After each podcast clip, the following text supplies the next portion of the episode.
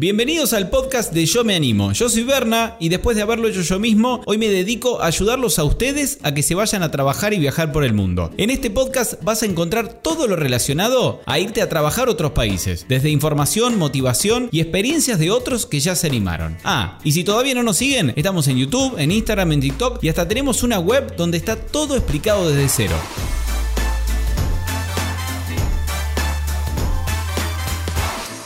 Hola a todos, ¿cómo están? Bienvenidos una vez más al podcast de Yo Me Animo. Mi nombre es Berna y hoy les traigo otra entrevista más. Qué manera de hacer entrevistas, ¿no? ¿Cómo aprovechamos la pandemia que no se podía salir y empezamos a llamar a todos los Yo Me Animers que estaban repartidos por todas partes del mundo y en este caso hablamos con Sol, una chica de provincia de Córdoba, de Río Cuarto en realidad, que se animó y se fue a trabajar un año a Portugal. ¿Qué me cuentan? ¿Se habrá ido sabiendo portugués?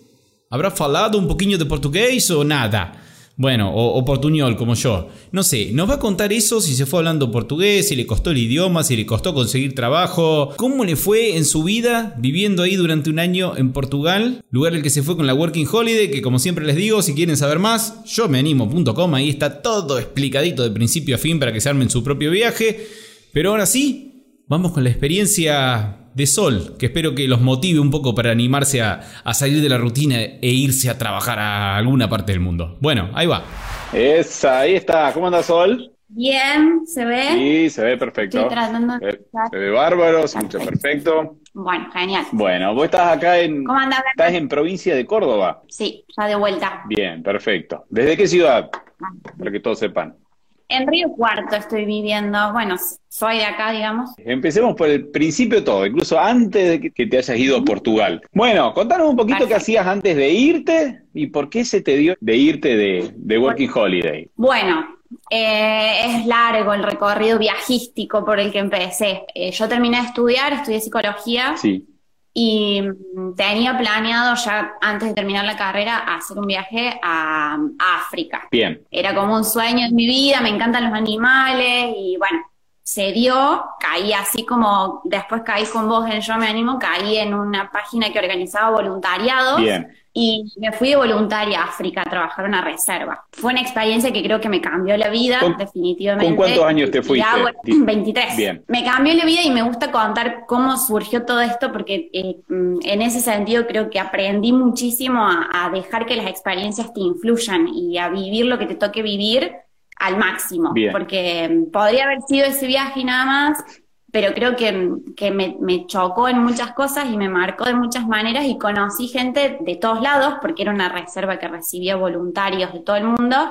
Y cuando volví, así loca, que mis papás casi me matan, hice amigos muy eh, cercanos, como que en ese momento yo sentí que los conocía toda mi vida. Entonces, cuando volví, yo les dije a mis papás, me voy a visitarlos, que casi me matan. Yo después con el tiempo entendí mis pobres padres, porque yo me quería ir a la casa de esta gente que había estado conmigo un mes y dije que me iba a Israel, dije que me iba a Portugal, agarré el mapa, dije, bueno, ¿quiénes son las personas que yo quiero volver a ver? Así que armé un viaje a Europa por tres meses, que era el máximo que se podía como turista. Así que a Portugal caí así, porque una de las amigas que me hice en África era de Portugal. En Francia me comuniqué con ella para decirle, Marta, ¿en qué parte de Portugal vivís? Porque yo me tenía que sacar un interno y ni siquiera tenía idea de dónde ella vivía. Claro y me dicen Lisboa, o sea, y, bueno, y Portugal, todos me dicen, ¿por qué Portugal te, te marcó tanto? Y en realidad Portugal me, me, me, significó algo distinto porque yo me vi viviendo ahí. Bien. No sé si es el lugar más lindo del mundo. Yo cuando fui a Portugal creo que me sorprendió porque no es un destino común, porque iba solamente por mi amiga y no, no me interesaba conocer nada en particular y creo que la gente fue lo que más me cautivó el, sentir que eran muy parecidos a nosotros en, el sentido del humor, en, en, la facilidad con que hice contacto con la gente que nueva, em, no sé, la cultura. Y en ese viaje, la Working Holiday, ¿en qué momento vos sacás la visa y te vas? La Working Holiday fue a la vuelta. Ese viaje fue de tres meses. Se me terminó el, turismo, digamos, volví y dije yo a Portugal tengo que volver a hacer otra cosa. Bien. Empecé los trámites y me fui justamente con esta amiga que estábamos estudiando portugués y yo como que la terminé de convencer, de motivar hicimos todos los trámites y caímos. Está bien. Y algo que le genera muchísima duda a la gente, que yo siempre lo pregunto, es los primeros días y cómo armaste un poco tu viaje, porque todos por ahí dicen, che, pero ¿cómo es esto? ¿Se van de Working Holiday? Eh, ¿Lo arman todo ellos? ¿No contratan ninguna agencia? ¿De dónde sacan la info? Bueno, la info además está así que la sacan de la web. Si entran a Yo me animo y vos, ahí está toda la info. Pero después les genera duda de si llego sin trabajo, sin alojamiento. Eh, contame un poquito vos, si ya empezaste a buscar trabajo desde acá, si buscaste alojamiento. Eh, bueno, yo la página tuya la leí de punta a punta cuando estuve haciendo los trámites, eh, que me fui a Córdoba, capital, a hacerlos con el consulado. Eh, así que bueno, leí todo, me saqué todas las dudas, eh, hasta creo que te pregunté cosas en ese momento y, después em, decidí, siempre ahorrando, porque en eso soy muy rata para viajar, hacer workaway apenas llegué, para no gastar en alojamiento hasta que consiguiera laburo. Bien, los habías contactado desde antes, desde Argentina, y ya llegaste con el, el workaway para la gente que no sabe. Eh, están estos sistemas de voluntariado como Workaway, Workpackers, Help Exchange, Woofing, que eh, en este caso vos, eh, digamos, lo contactaste antes y te dan trabajo comúnmente por eh, comida y alojamiento o por alojamiento, no sé cómo fue tu caso. En donde me aceptaron fue en un hostel lo hice por 15 días porque generalmente te piden como un mínimo, tenías que estar como creo que 15 días un mínimo. Sí. el trabajo era, trabajabas 5 horas durante 5 días a la semana y tenías, bueno, el alojamiento, desayuno y vivías ahí, digamos. Bien, bien. Entonces me pareció una buena opción para arrancar para no tener que gastar. Seguro mientras buscaba trabajo. Claro. Y bueno, llegué. Llegaste a Lisboa, sí. No, me fui ah. directamente a Porto. Bien. Porque cuando yo fui a Portugal, lo que más me gustó fue Porto y yo estaba segura de que quería ir ahí. Bien. Entonces busqué el voy ahí y ya me había como enamorado de esa ciudad y digo, vamos a intentarlo acá primero. Muchas veces me pasó de decir qué suerte que tuve, todo me salió perfecto y en realidad no es suerte. O sea, me atribuyo un poco el mérito de decir yo le puse onda. No, seguro. Y había cosas que a lo mejor desde afuera no eran tan buenas, pero yo las aproveché al máximo. O sea, el hostel, por ejemplo, el que fui, para mí es lo más de Porto y sin embargo es un hostel horrible. O sea, el dueño pobre que no me escuche, pero es un hostel horrible, como terminó yendo gente muy bizarra el hostel, teníamos que laburar mucho. Em, no nos explotaban, pero era trabajo en serio. O sea, yo, mi amiga viajó conmigo estuvo en otro hostel y yo comparaba que se rascaba, no hacía una bosta, y yo tenía que laburar un montón, y como esas cosas por ahí me gusta contarlas cuando me preguntan, porque digo, Depende de uno cómo se lo toma. Yo traté de verlo como una experiencia. La verdad que aprendí un montón de administración de hostel, porque nosotros teníamos que hacer todo, recepción, check-in, check-out, las camas, el desayuno. Yo me sentía administrando el hostel. ¿Cuánto habías estudiado de portugués acá en Argentina? No, eh, poco, porque no me gustó el curso, así que lo dejé como a la mitad, seis meses. Bien. No fui con nada. Entendía bastante de oído, porque me gustan muchísimo los idiomas pero me fui en cero. O sea, yo le dije al de hostel que yo hablaba inglés y no me pidieron más que eso. Pero bueno, eso también fue un desafío. Yo cuando empecé en el hostel y empecé después a trabajar, ah, tenía gente alrededor que sabía hablar español. Y mi actitud del comienzo fue, no me hablen en español, porque yo quiero aprender portugués. Mi objetivo era vivir en Portugal, aprender portugués eh, conocer amigos portugueses. sí, sí, sumergirte bien en la cultura, de hacer, tratar de estar lo más cercano a Portugal posible. ¿Te pareció que el portugués de, Portugal es, muy distinto al de Brasil? No sé si estuviste en Brasil. Súper distinto. Sí. Súper distinto. Eso me llamó la atención cuando yo conocí a mi amiga en África. Sí cuando yo la escuché hablar por primera vez no me di cuenta que era por... Y me encantó. En realidad me gustó muchísimo más que el brasilero.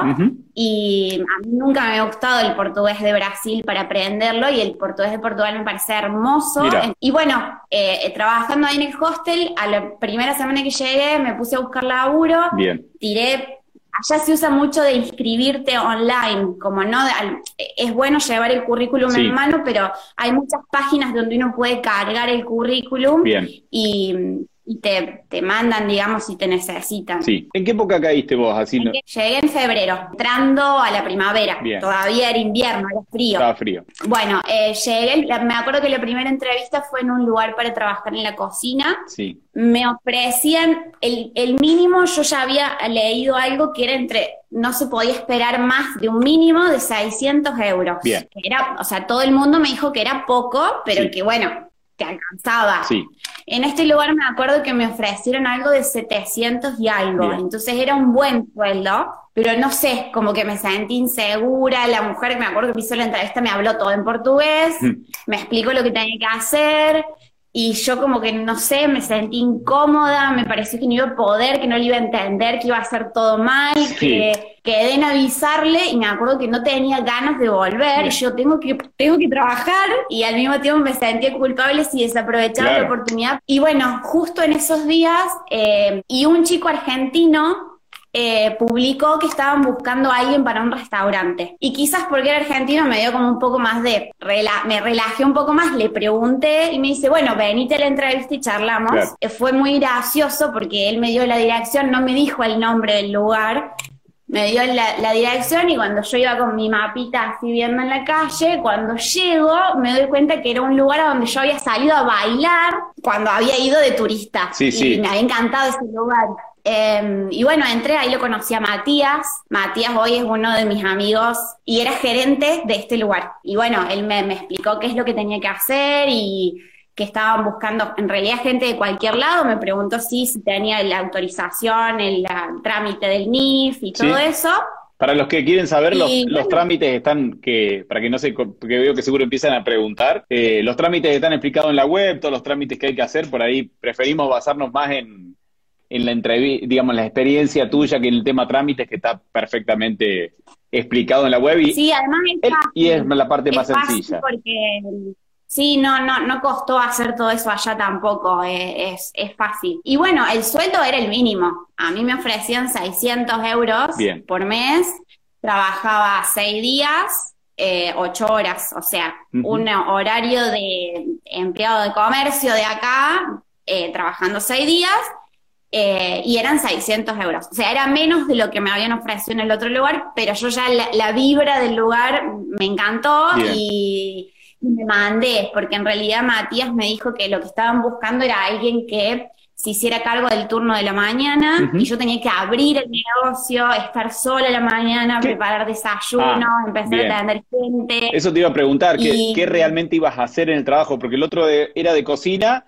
y vos sos psicóloga, obviamente experiencia en la cocina, la que tiene uno normal en la casa, como puedo tener yo. Yo también en eso me mandé con el, con la parte del currículum, o sea, yo había trabajado una sola vez de moza en mi vida acá en Argentina ayudando a unos amigos y esa era toda mi experiencia, o sea, no tenía idea de gastronomía, pero yo dije, yo aprendo. Matías confió en mí, me puso ahí, me dice, si vos querés, empezás mañana. Bueno, él me acompañó dos días nada más, que abrió conmigo, me mostró lo que tenía que hacer, cómo era todo el procedimiento, y después tenía que arrancar sola, llegar, a abrir el local, atender a gente en portugués, administrar la caja, o sea, un montón de información que al principio pensé que me iba a explotar la cabeza. Hoy es mi casa, ese lugar terminó siendo mi casa. Yo trabajé todo el año ahí. ¿Es ese lugar que nos ¿Es el lugar que nos enviaste la foto que es como tiene como un bar muy lindo con las botellas que tenemos en la web? Es muy, muy pintoresco, es muy turístico, la gente le encanta y es un lugar que está abierto de las 8 de la mañana hasta las 6 de la mañana, porque es desayuno, almuerzo, merienda, cena y boliche. Entonces hay distintos turnos, yo arranqué la mañana, el, el rubro gastronómico me parece que como acá es muy rotativo, la gente no dura porque los sueldos no son buenos, porque es muy agotador, porque es estresante. Pero, mm, pero bueno, vuelvo a eso, me parece que, depende de, las ganas de uno de, aprovechar la experiencia, no es negar los problemas. Yo me estresé muchísimo, peleé con un montón de gente adentro, insulté en portugués y todo, pero. El famoso filio. ¿Usan el filio da puta o no? ¿Cómo putean los portugueses? ¿Te dicen filio da puta? No, no es, no es tanto así. No, el caralho, es muy usado.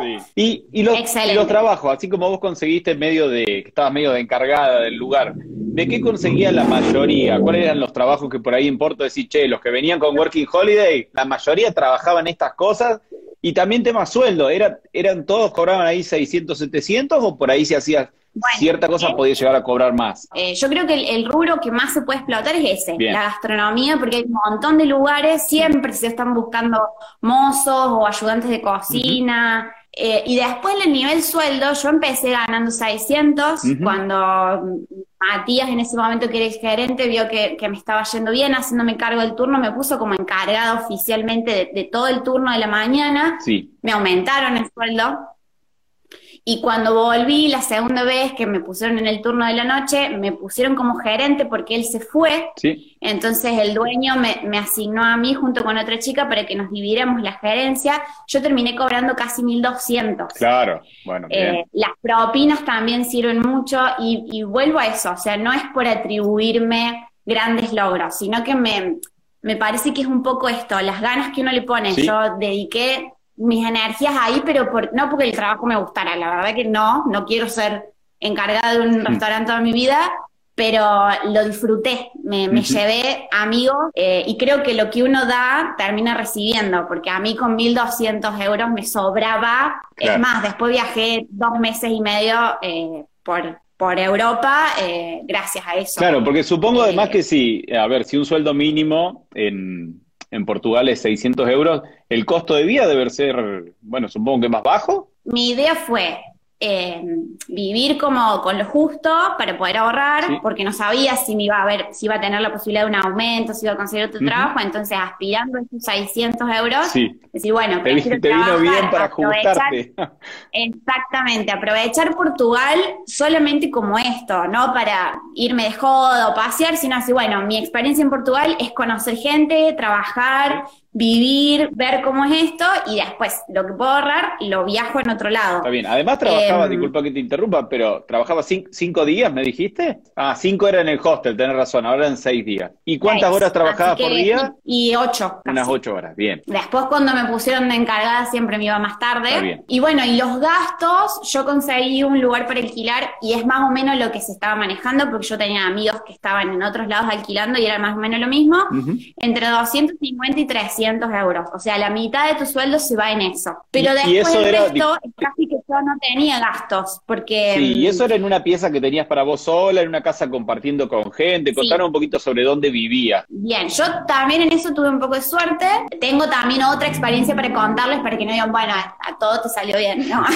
Tenía un contacto de familia lejanísimo, pero un contacto de familia allá. Entonces, este, este señor, que es como medio primo, lejano de mi mamá, me consiguió una casa muy chiquitita, era tipo una casa mm, como parecía un conventillo. Era un lugar así como un pasillito con todas casitas una al lado de la otra. Eh, muy chiquita, era tipo casi que un mono ambiente, era una cocinita, un baño. Terminamos viviendo al principio con mi amiga ahí, ah. ella después se fue.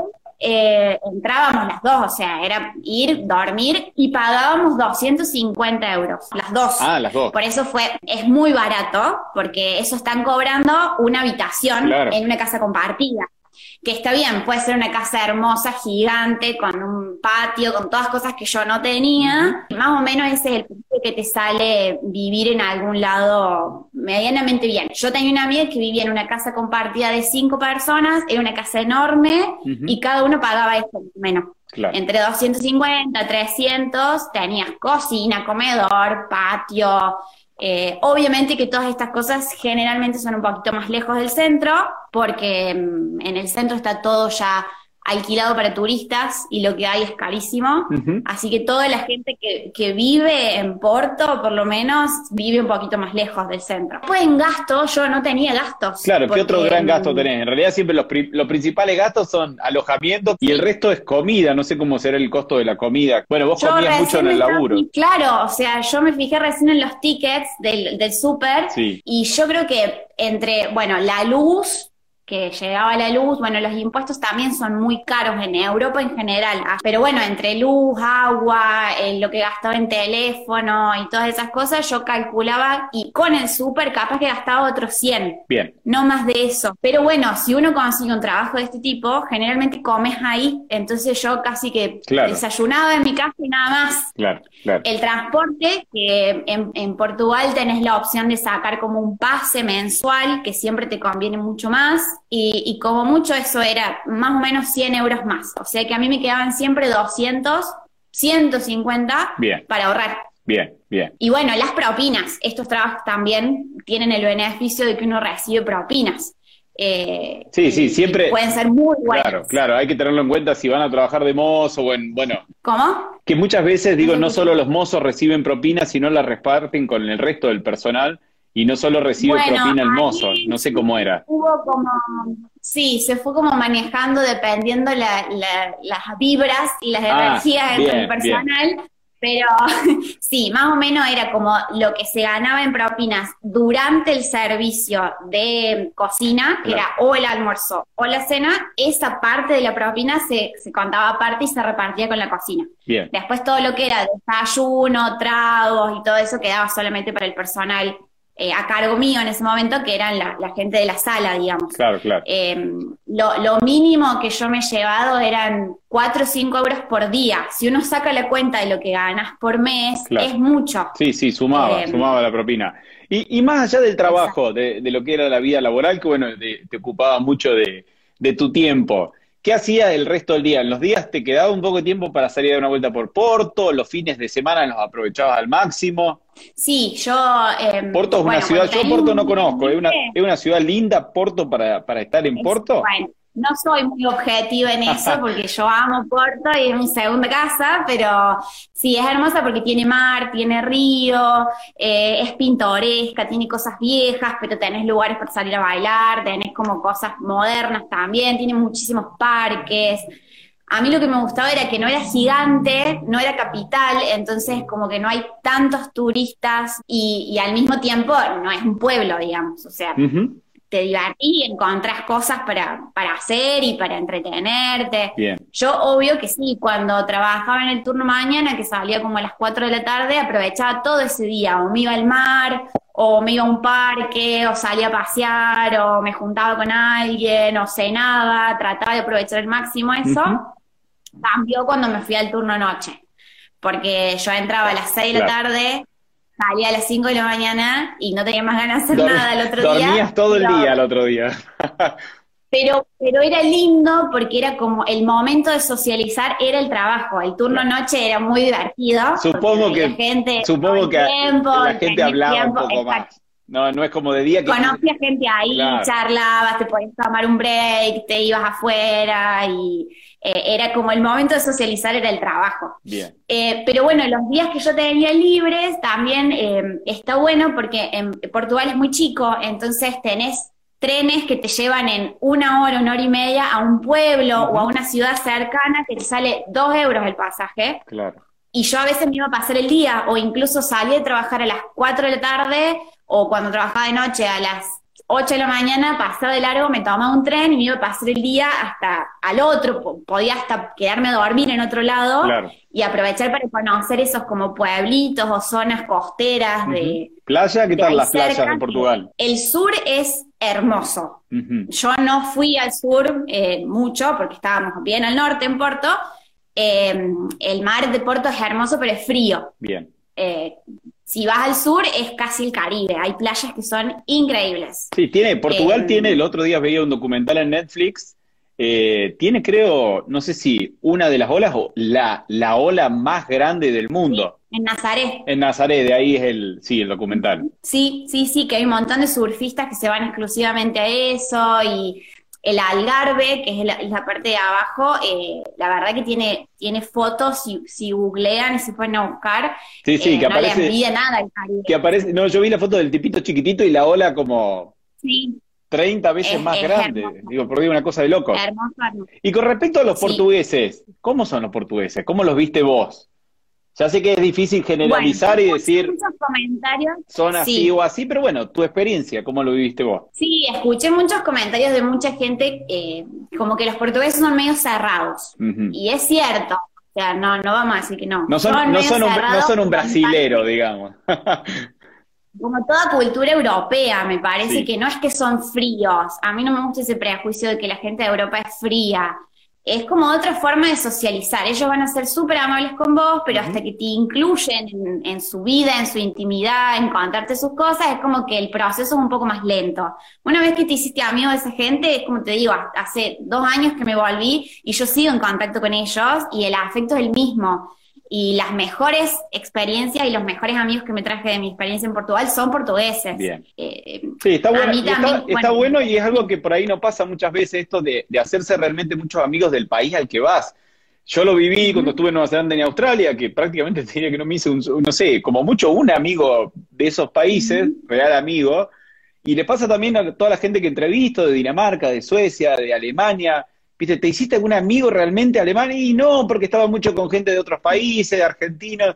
No es fácil. Y esto que contás vos, quizá un poco también lo, simplifica la parte de, del idioma, que supongo que es mucho más fácil, obviamente, aprender portugués que aprender alemán, ¿no? Pero bueno, también creo que fue como mi objetivo. Eh, en eso yo hasta, hasta creo que fue un poco, fui un poco forra, porque eh, había opciones de juntarse con gente de Argentina ya. Ah, incluso tuve ofertas laborales en, restaurantes argentinos, pero yo no quería eso, o sea, yo no quería estar con gente de Argentina en Portugal, yo quería conocer gente de ahí. Por eso te contó todo este recorrido de por qué llegué a Portugal. Mis ganas eran vivir en Portugal, saber lo que era vivir ahí, conocer la cultura, cómo era la gente, cómo siente la gente. Por eso me esmeré en, entablar vínculos y lazos con gente de allá. Claro. Eh, yo me, llevé eh, re lindas experiencias de, la gente de Portugal. Y el tema de que por ahí hay muchas chicas que viajan, que van a viajar solas les interesa, también a los hombres, ¿por qué no? Eh, el tema de la seguridad en Porto, ¿Cómo está la, ciudad con respecto a eso? Es una de las cosas que yo más extraño. Eh, yo salía de trabajar a las 5 de la mañana y me iba sola, tenía media hora de viaje en colectivo hasta mi casa a las 5 de la mañana y tenía que caminar, cuando el colectivo me dejaba, tenía que caminar tres cuadras y nunca sentí miedo ni siquiera. Era, yo me manejaba completamente sola en un lugar donde no era centro, donde no había movimiento y es súper seguro. No digo que no pasen cosas, o sea, es como en todos lados. Seguro, O sea, sí. ¿Sabes? Eh, te pregunto porque muchos nos dejaron la pregunta cuando puse para que, bueno, qué querían saber en las historias y mucha gente nos preguntaba sobre trabajo profesional. Eh, ¿Es común? Eh, ¿Hay demanda de trabajo profesional? ¿Hay alguna profesión en particular que...? Bueno, lo mío era re complicado. Sí, bueno, psicóloga complicado. No me, o sea, no es que no busqué, pero como que no esperaba, no tenía expectativa. No buscaste con muchas ganas, digamos. Por el idioma, sí. Segundo, por validar el título, porque uno trabaja con gente, porque era algo humano y algo de salud. O sea, lo más difícil creo que es conseguir algo de lo mío. Pero yo creo que Portugal no es tan estricto con todo lo que es reglamentos, Bien. que es una cosa favor. No son muy burocráticos ni muy exigentes. Y yo creo que trabajos que son más numéricos o, más eh, como universales en esto de que si uno es arquitecto, creo que puede ser arquitecto en cualquier lado. Si sos contador, más o menos también. Si trabajas con computador también. Yo creo que tenés las chances. Bien. Me permito contar algo que no es mío, pero bueno, creo que mi amigo no le va a molestar. Esta amiga que viajó conmigo, ella estudió contaduría.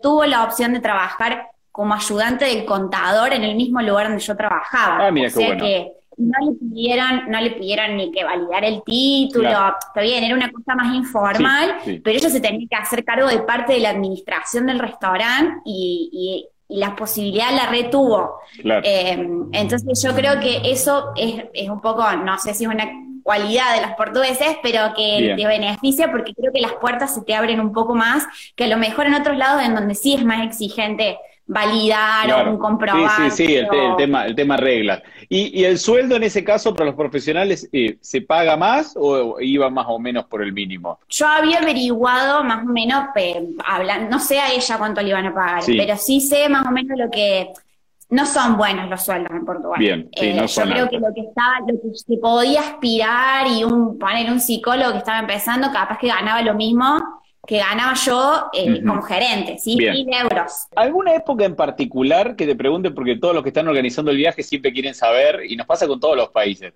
como, ¿cuál es el mes en que voy a llegar y este es el mes fabuloso?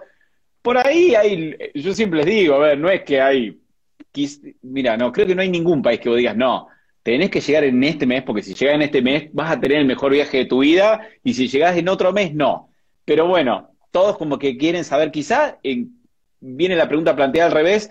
¿En qué mes no o en qué época no recomendás tanto llegar? A ver, obvio, me parece que en todos lados del verano siempre es como el, momento en auge porque hay muchos turistas y porque más en este rubro eh, se, solicita más gente. Pero yo llegué en invierno y yo conseguí laburo a la semana de que llegué. Yo llegué en febrero. Entonces, em, más en ciudades en las que el turismo, sí, en verano es mucho más, pero el, turismo circula todo el tiempo, entonces eh, ahí donde yo trabajaba se necesitaba gente cada un mes, digamos, uno renunciaba y había que buscar a otro, entonces es como relativo, obvio que conviene el verano, pero, pero no es una condición excluyente, de que si llegas en invierno no vas a conseguir nada. No. entiendo, entiendo.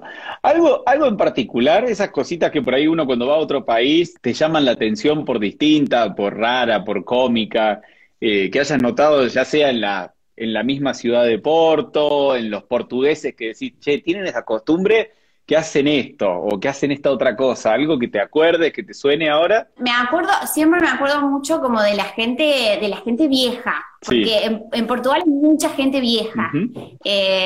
O sea, creo que, la, si la mayoría o la, gente que fue, creo que, le va a, llamar la atención, o a lo mejor si presta atención va a ver que no hay muchos niños y que hay mucha gente mayor. Y la gente mayor es muy graciosa porque es como muy de pueblo. Esto de gritar, de, ser medio así como ese dicho que tenemos nosotros de campo, pero en este sentido de tener formas como muy, muy propias de la cultura. Mira eh, y a mí me encantaba, o sea, yo tenía un montón de vecinos viejitos y yo me levantaba el mañana con los gritos de las viejas en la vereda, que a lo mejor estaban contando algo normal y parecía que estuvieran peleando, porque muy, muy esa cultura del viejo eh, es graciosa. Eh, como la, a la vestimenta, parecían como salidas de cuentos la gente viejita, porque las mujeres andaban con las polleras, los delantales, las pantuflas, las medias con pantuflas, o sea, muy, muy crota la gente cuando, ahí muy de casa, digamos, eh, pero era re, pintoresco, re pintoresco de ver. No te pregunté por la comida, ¿cómo es la comida en Portugal? Ahí hay un problema porque yo soy vegetariana, entonces no, no puedo decir mucho sobre la comida portuguesa porque hay mucho que es carne, eh, pero bueno, yo trabajaba en el restaurante, entonces veía mucho de lo que se comía, se come mucho pescado en Porto, es un puerto, así que tiene muchísimo pescado, el bacalao, la sardina, em, bueno, un montón de pescado y después también se come todo la carne. Yo que soy asquerosa con estas cosas era desagradable, comen las tripas. comen el, estómago, o sea, hay platos con todo eso, pero bueno, es, muy sabrosa la comida portuguesa. bien. Eh, la famosa francesiña, que es una de las cosas más clásicas, que es un sándwich con carne, se puede hacer, también es vegetariano, tiene huevo frito, tiene aceite, tiene como una bomba. E, es, muy pesada la comida portuguesa, pero es riquísima. Mira, ¿cómo te fue? Vos dijiste que llegaste con un portugués ahí, bueno, eh, ¿qué sería? ¿A medias o medio bajo? Después de, ¿cuánto tiempo estuviste? ¿Estuviste el año completo? ¿O no? Sí, yo me quedé, aproveché, llegué en febrero y me fui en enero. ¿Y, cómo lo, a qué nivel lo llevaste al portugués y en cuánto tiempo? ¿En tres meses estabas perfecto o decís, che, no, me tomó mucho más entenderlo, hablarlo? No, em, a ver, me gustan mucho los idiomas, yo le, me encantan, a mí me, me re gustaría eh, saber un montón de idiomas. Sí pero no es difícil. O sea, si uno hace esto, porque eh, más en este caso de que me mandé, digamos, a trabajar y, Matías me dijo, bueno, trabajá y me dejó sola y yo tenía que atender gente y, digamos, hablarle de alguna manera que me entendieran y aprendí rápido. Yo, en, capaz que en dos o tres meses ya me hacía entender.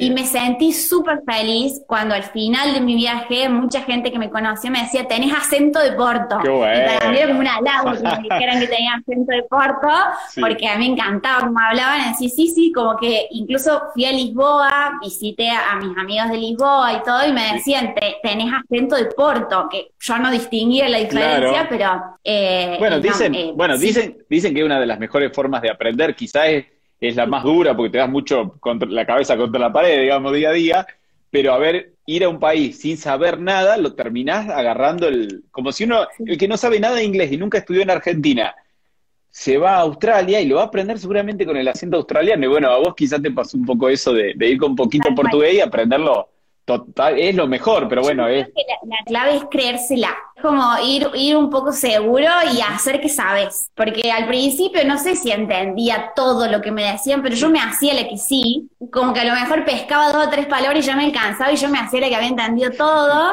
Y me parece que eso también sirve un poco, como creerse que uno puede. Y, y- y no es aparentar, pero sí un poco sobrellevarla. Porque si uno se abatata y, y te, te da vergüenza Sí, y no. no sale. Y no, no, súper, es como que sí. te echas para atrás. Sí, súper, súper importante Entonces, ir con confianza, animarse, ir a buscar trabajo. Si no hablas perfecto, bueno, habla como puedas, pero no quedarse, no retraer, sino quedarse ahí con el miedo, porque, a ver, la Working Holiday ya sabemos todo que tenés que remar la voz, nadie te va a venir a, a traer del trabajo o a conseguirte la- las oportunidades. Mira, nos quedan cinco minutos para la hora. A mí siempre me gusta eh, que lo cierres un poco vos al, al vivo, eh, ya que sos la protagonista de esta experiencia, eh, y decirle algunas palabritas a la, a ver, a la gente que está ahí, como que se quiere terminar de animar, pero dice, no sé, ¿por qué estoy sin trabajo, sin, sin nada armado, a otro idioma, iré a ser el primero que llego allá con esto de Working Holiday?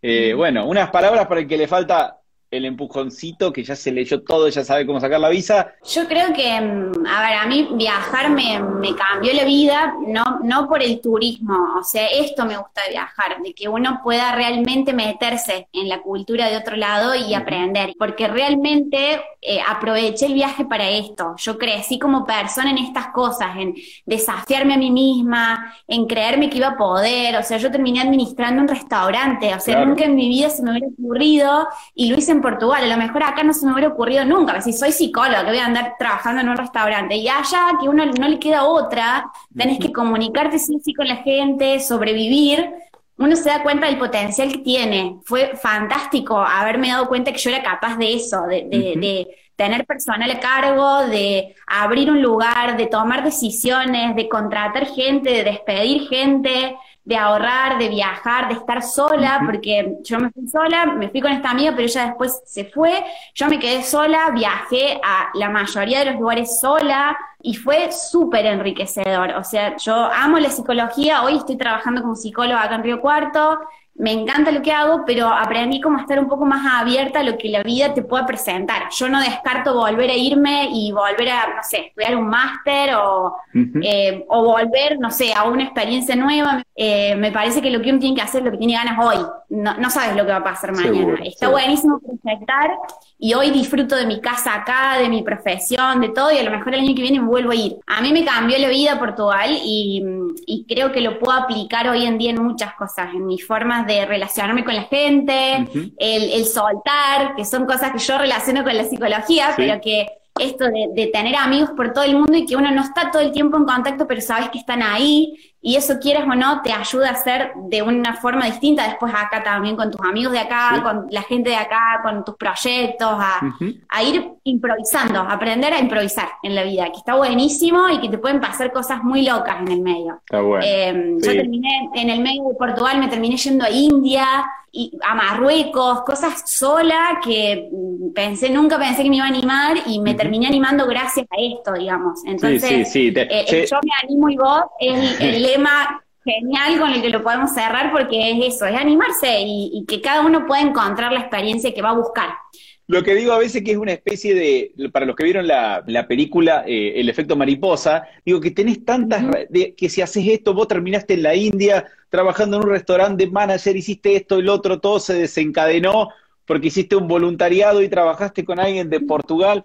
Por eso digo que no planeen tanto, porque pueden ser tanto las cosas que pueden llegar a pasar y donde van a terminar que no tiene tanto sentido que se hagan problema por algo que no tienen ni idea de qué va a pasar. Bueno, Sol, eh, nos vamos despidiendo porque se corta. Se nos corta en cualquier minutito. Millones de gracias, salió hermoso el vivo. A los chicos que están ahí veo que les encantó, están todos súper remil manija. Y los que se quieren ir de viaje también entren a la web, que ahí está todo explicadito. Bueno, gracias, gracias por invitarme, me encanta. siempre es un placer hablar de las cosas lindas que nos pasan en la vida. Dale, mil gracias, Sol. Nos vemos. Chau, chau. Un besito. Beso. Adiós. Chau. Ah, y por si no quedó claro, no te olvides que si querés trabajar y viajar por el mundo, en nuestra web, en yomeanimoyvos.com, está absolutamente todo lo que necesitas saber para empezar con tu viaje. Desde cómo obtener la visa, hasta cómo buscar trabajo, cómo hacer los trámites, experiencias de otros que ya se animaron y muchísimo más.